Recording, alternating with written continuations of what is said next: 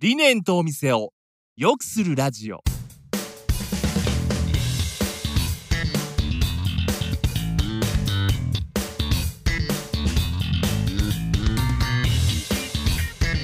理念とお店を良くするラジオは理念合同会社代表の中島と栗原がお店を経営する皆さんとそこに働くスタッフのことお客様のことなど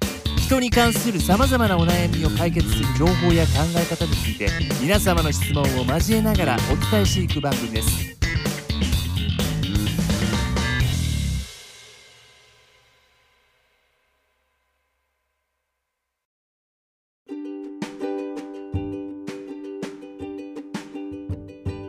皆さん、こんにちは。理念合同会社代表人材育成コンサルタントの中島です。はい、同じくクリエイティブディレクター栗原です。はい、今日はね、記念すべき第10回です。いや、ねたった10回ま10で回だけど、大変でしたね。大変なかなでしたねか。。はい。でもね、リスナーの方からね、みんはいな言ってくれてるのはあるんですよね。はい。先日、あの、だんだん進行が上手くなってきたと、お褒めの言葉をいただき、嬉しかったです。嬉しいですよね。やっぱりはい継続をしていくっていうことは、我々もこうね、成長して、より良いコンテンツとして皆さんにね、お届けできるようになればなというふそううにですね今後ともよろしくお願いします。ということでくお願いし。ます。はい。はい、で、今ね有、有料なコンテンツとしてね、皆さんにお届けしたいというのがありましたが、やっぱり皆さんにこう情報をね、発信していく上ではね、SNS はい。っていうのが重要ですよね。まあ、今日は集客っていうテーマで、SNS の有効活用、これについてお話をしていきます。はい。栗原さんはね、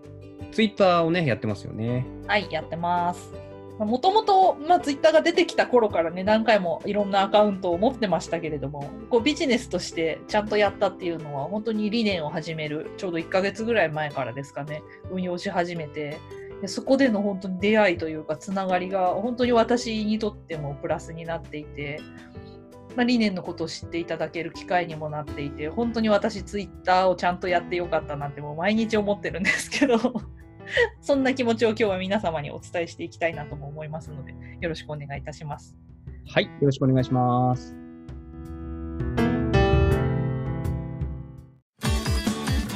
Chain of Empathy 今日はですね、集客というテーマで、その中でも特に SNS を有効活用しようというテーマでお送りをしております。はい。よろしくお願いします。はい、お願いします。はい。あの、ウェブを使った情報発信とか集客っていうご相談で、まあ、SNS っていうのもすごく本当にご相談として増えているなっていうのは実感として私もあるんですけれども、その中でよく聞かれることとしては、まあ、SNS と一口で言っても、まあ、Facebook だったり Twitter、Instagram いろいろありますけれども、まあいろいろある中でどれやったらいいですかみたいな全部やった方がいいんですか？みたいな質問とかあとはじゃあいざ SNS 作って運用してみようと思ってもなんか何を投稿したらいいですかっていう質問ってすごく多いです。実際悩むところではあるのかなと思うんですけれども、まあ、そんな方たち今日聞いてらっしゃる方にもいるのかなと思うんですが逆に逆質問ということで、まあ、その SNS やりたいやった方がいいから始めたいという皆さんに逆にその SNS で何をしたいかっていうことをあの、まあ、聞いていきたいというか考えていただきたいなと思っています。というのは、まあ、その目的なくねその SNS じゃとりあえずやってみようって言ったら それは何を投稿すればいいかもわからないと思いますしどの SNS 使ったらいいかって当然わからないと思うのでこういう質問が出てくるのかなと思うんですけれども、まあ、SNS って前はやっぱり出てきたての頃は個人同士がつながるというか、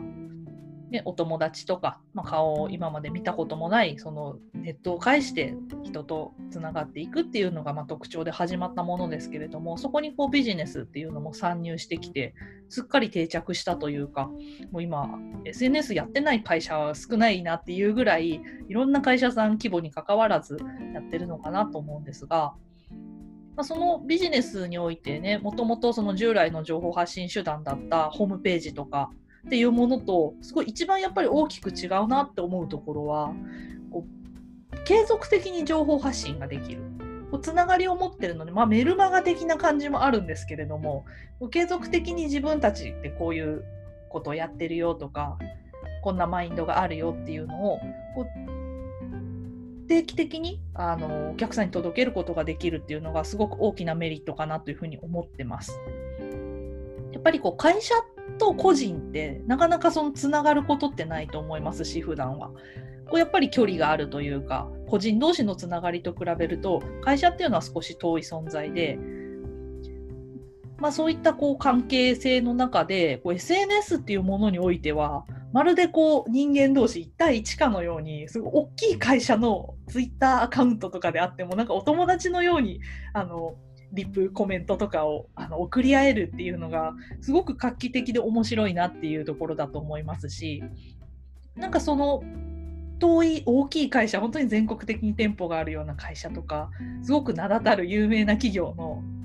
人とかともこう簡単につながれるっていうところがこのビジネス SNS の面白いところで、まあ、単なるその広告的なことではないユーザーからしても楽しいメリットがあるっていうふうに思われて受け入れられてる理由なのかなというふうに思います。実際どうですか、はい、なんか大企業のツイッターとかなんかそういう SNS すごくなんか身近な存在ですよね。そうですよね。だから有名なのってシャープとかっていうのがあって、はい、そこであの堅苦しくなく、あのまあ、中の人って言われる人が情報発信をしているのが、はい、まあ、まさにこう企業っていうこう形の見えないものではなくて、1対1のコミュニケーションっていうような形でやっぱりやってらっしゃるので、はい、そういうのが人気がある要因なのかなって思いますよね。しやっぱり今までのこの宣伝の仕方とか情報発信の仕方と違って宣伝色が全然ないのに気づくとなんか親しみを持っていてじゃあ例えばなんか家電買おうと思った時にそういえばシャープの人と一回リプやり取りしたことあるなとかって思うとちょっとなんかシャープ社に目がいってしまうみたいな なんかそういったなんか間接的な効果を生むっていう新しいこの宣伝というか情報発信の仕方なのかなというふうに思いますね。で、えー、と冒頭の話に戻るんですけれども、まあ、どの SNS やったらいいですかとか、まあ、何投稿すればいいですかみたいなところに戻しますと、まあ、まずその何を投稿すればいいですかどういうことを言ったらいいですかっていうことに関しては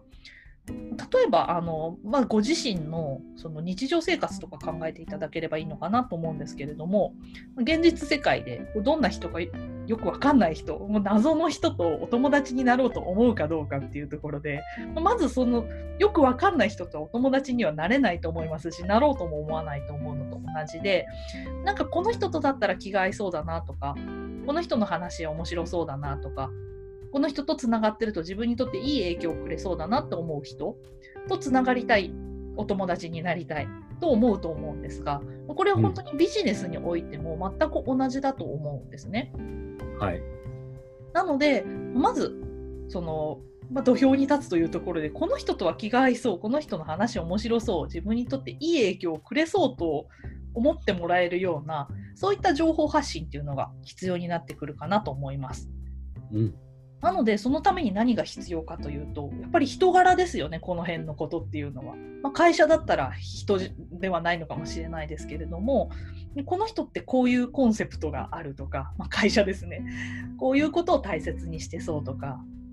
なんかそういった人柄と呼ばれるようなものの会社版が分かるような情報発信っていうのが結果的にこの人と友達になりたいなつながっておきたいなって思われる理由になると思うのでそれをするためにやっぱりその投稿内容とか写真をどうするかとか口調をどうするかとか、まあ、そういったところにつながってくると思うんですがなので、まあ、何を投稿したらいいですかっていうのは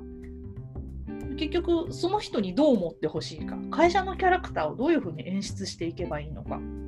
どうやったら自分のその会社の個性とか色っていうものを出せるのかっていうことを考えていけば、まあ、おのずと、まあ、ネタというかネタって無理やりこうひねり出してこう作っていくものじゃないと思うのでまあ、そういったそのなんかキャラクター作りみたいなのを考えていくとこの人ってこういうこと言いそうだよねっていうところでこの会社ってこういう発言しそうだなっていうことを考えていくとなんかその会社らしいというか個性のある投稿っていうのができるのかなというふうに思います。なので、まあ、その日の気分でなんかまちまちなこと言ったりすごく堅苦しいこと言ってみる人なんかすごいあのなんか思いつきでパッてあの適当なこと言う人とかっていろいろあるとキャラクターがやっぱり見えづらいですよね。この人ってどういう人だと思ってこっちはあのフォローすればいいんだろうつながればいいんだろうって分かんなくなっちゃうと思うので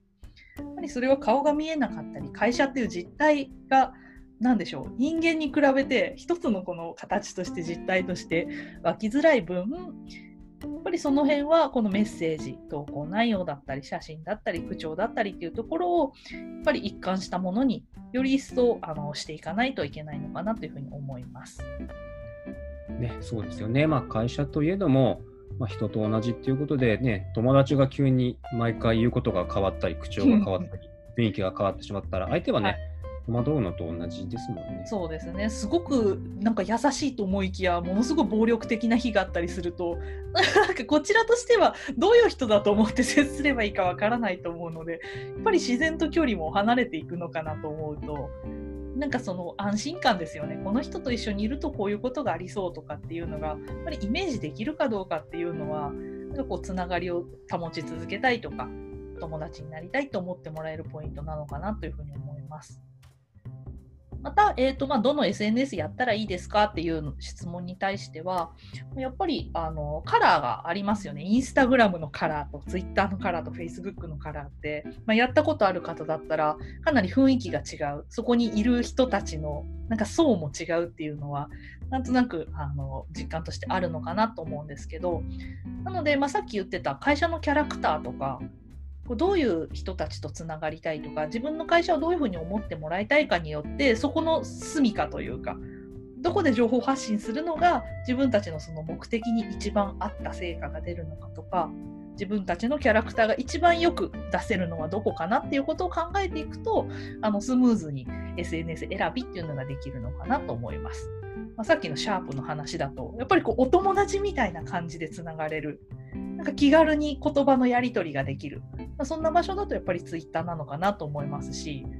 例えばインスタグラムとかだったらちょっと憧れの存在みたいな身近な存在というよりかはこの人の発信するこの世界観が好きなんですそれを見ていたいんですみたいなちょっと憧れ的な存在で会社を持ってほしいなと思えば例えばインスタグラムを選んでみるとか。そういった感じであの SNS の選定っていうのもしていくとあの自分の良さっていう自分たちの会社の良さっていうのがより出せるのかなというふうに思います。なるほどですね。やっぱりそうね、どこのこうプラットフォーム使うのかっていうのはね、ポイントになりますもんね。その、はい、自分たちの会社が、えー、まあ、どう思われたいのかっていうところをしっかりとね、考えて選んでいくっていうことが大切なんですね。そうですね。なので、まあ、闇雲に全部やったらいいとか、ここだったら、あの、フォロワーが増えそうだとかっていうよりかは、まあ、自分たちがどう見せたいかっていうところを考えていくといいのかなと思います。はい、ありがとうございました。はい。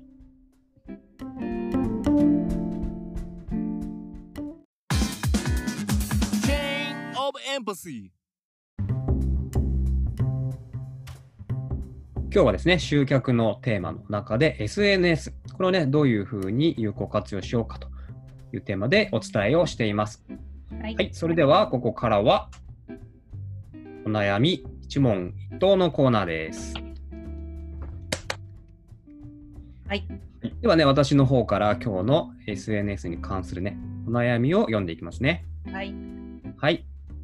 SNS アカウントを運用していますが、毎日ネタを考えるのに苦労しています。仕事の合間にできる日は頑張りますが、忙しい時期やネタがないこんな時には、えー、放置をしてしまいます、えー、どのぐらいの頻度で投稿するのがベストなのでしょうか？ということです。はい。やっぱり皆さんこのネタ作りというかあのたくさん投稿した方がいいのは分かってるんだけどなかなか筆が進まないもしくは後回しになってしまうこんな声はよく私も聞きます。ただまあやっぱりはい。ただ、やっぱりあの繰り返し同じ会社の投稿とかあの同じアカウントからの定期的な情報発信繰り返しそういったものを目にすると記憶っていうのはそのお客さんにとって定着してだんだん身近なものだったりとかこう親しみを持ってもらったりとかっていうところで認知をしてもらえるようになるのでやっぱりあの気が向いた時にとかあの手が空いた時にっていう形であの気まぐれに更新していくっていうのはやっぱりその記憶の定着っていう意味ではあまり効果的でない効率的にできない情報発信してるにもかかわらず覚えてもらうことができないというところにつながっていくのでやっぱりある程度の頻度っていうのはあの保つ必要があるかなと思います。あの忘却曲線っていうのがあるじゃないですか。はい。はいまあ、の心理学のでよく使われてマーケティングでもよく使われるものですけれども、まあ、これがどういったものかっていうと、まあ、一度目にしたものがこう時間の経過とともにどれぐらい忘れられてしまうのかっていう考え方で、まあ、これによるとその興味を持ってないものですねさらっと見たものに対して1日後には約7割の情報があの忘れられてしまうというふうに言われてるんですね。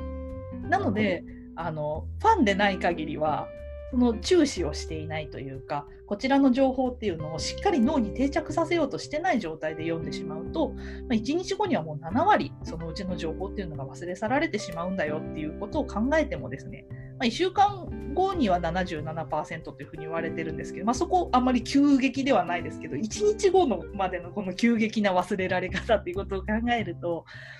やっぱりあの時間を空けてしまえばそれだけもうほぼその以前に投稿したものっていうのは忘れ去られてしまうのでやっぱりその記憶の定着っていうのが難しくなってくるっていうのもこういったデータからも分かるかなというふうに思うんですがしかし、しかし定着すればいいってもんでもないっていうのが難しいところでとにかく名前を覚えてくれではないと思うんですね。皆さん SNS を活用するっていうことはそこに対してこうポジティブな印象を持ってもらったりとかまあひいてはファンになってもらったりというところを目指していくと思うのでやっぱりその思いつきとかとにかく量をこなせばいいんだっていうところで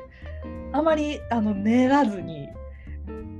その時パッと思ったこととかもう日記みたいな形でとにかく量を上げるんだってやっていてもいい印象として定着しないのでやっぱり量も大切だけれども質ですよねそれ以上に。なので投稿の頻度どれぐらいにしたらいいですかっていうことに関してはやっぱりその記憶の定着っていうところであのある程度の頻繁にというか定期的に発信するのは大切だけれどもそれ以上に質っていうところを気にする必要があるのかなというふうに思います。でないと逆にネガティブな印象で記憶が定着してしまったら本当に本末転倒だと思うので、まあ、そういうねあのネガティブキャンペーンをしたいわけではないと思いますので皆さん。で質を高めていくっていうところを気にしていく必要があるかなと思います。なので前半お話ししたような、まあ、こう何を投稿すればいいかとか、まあ、そういうところのあの考え方も参考にしながら質の高いあの期待をされているような投稿っていうのを心がけていくというのが大切かなと思います。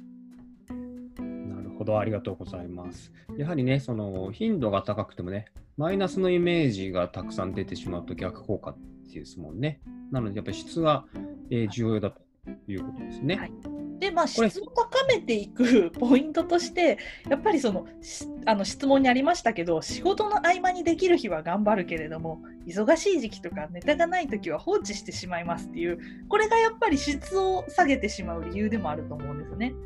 あの SNS ってどうしてもあの、まあ、個人でも楽しくやったりするツールなのでなんか仕事っていうマインドって忘れがちというかついついなんかこう趣味の一環ではないですけれどもなんかお遊び的な感じで考えてしまう人が多くってどうしても仕事本業がメインで SNS はその合間にできればいいやになってしまうとやっぱりその投稿の質っていうのも下がってしまうので SNS も一つの仕事だと思って本当にここから集客とかファン作りってすごくできるツールだと思いますのでやっぱりそこはあのマインドの切り替えっていうところも合わせて考えていただくといいのかなというふうに思います。はい、ありがとうございました。ということで、今日は集客の会で SNS について、えー、お話をしてきました。はい、じゃあ次回ですね。次回はまたテーマを変えまして、えー人材育成のテーマの回にしたいと思います。その中でもね、えー目標設定、まあ、こんな話をしていきたいと思っています。はい、よろしくお願いします。はい、今日もありがとうございました。はい、ありがとうございました。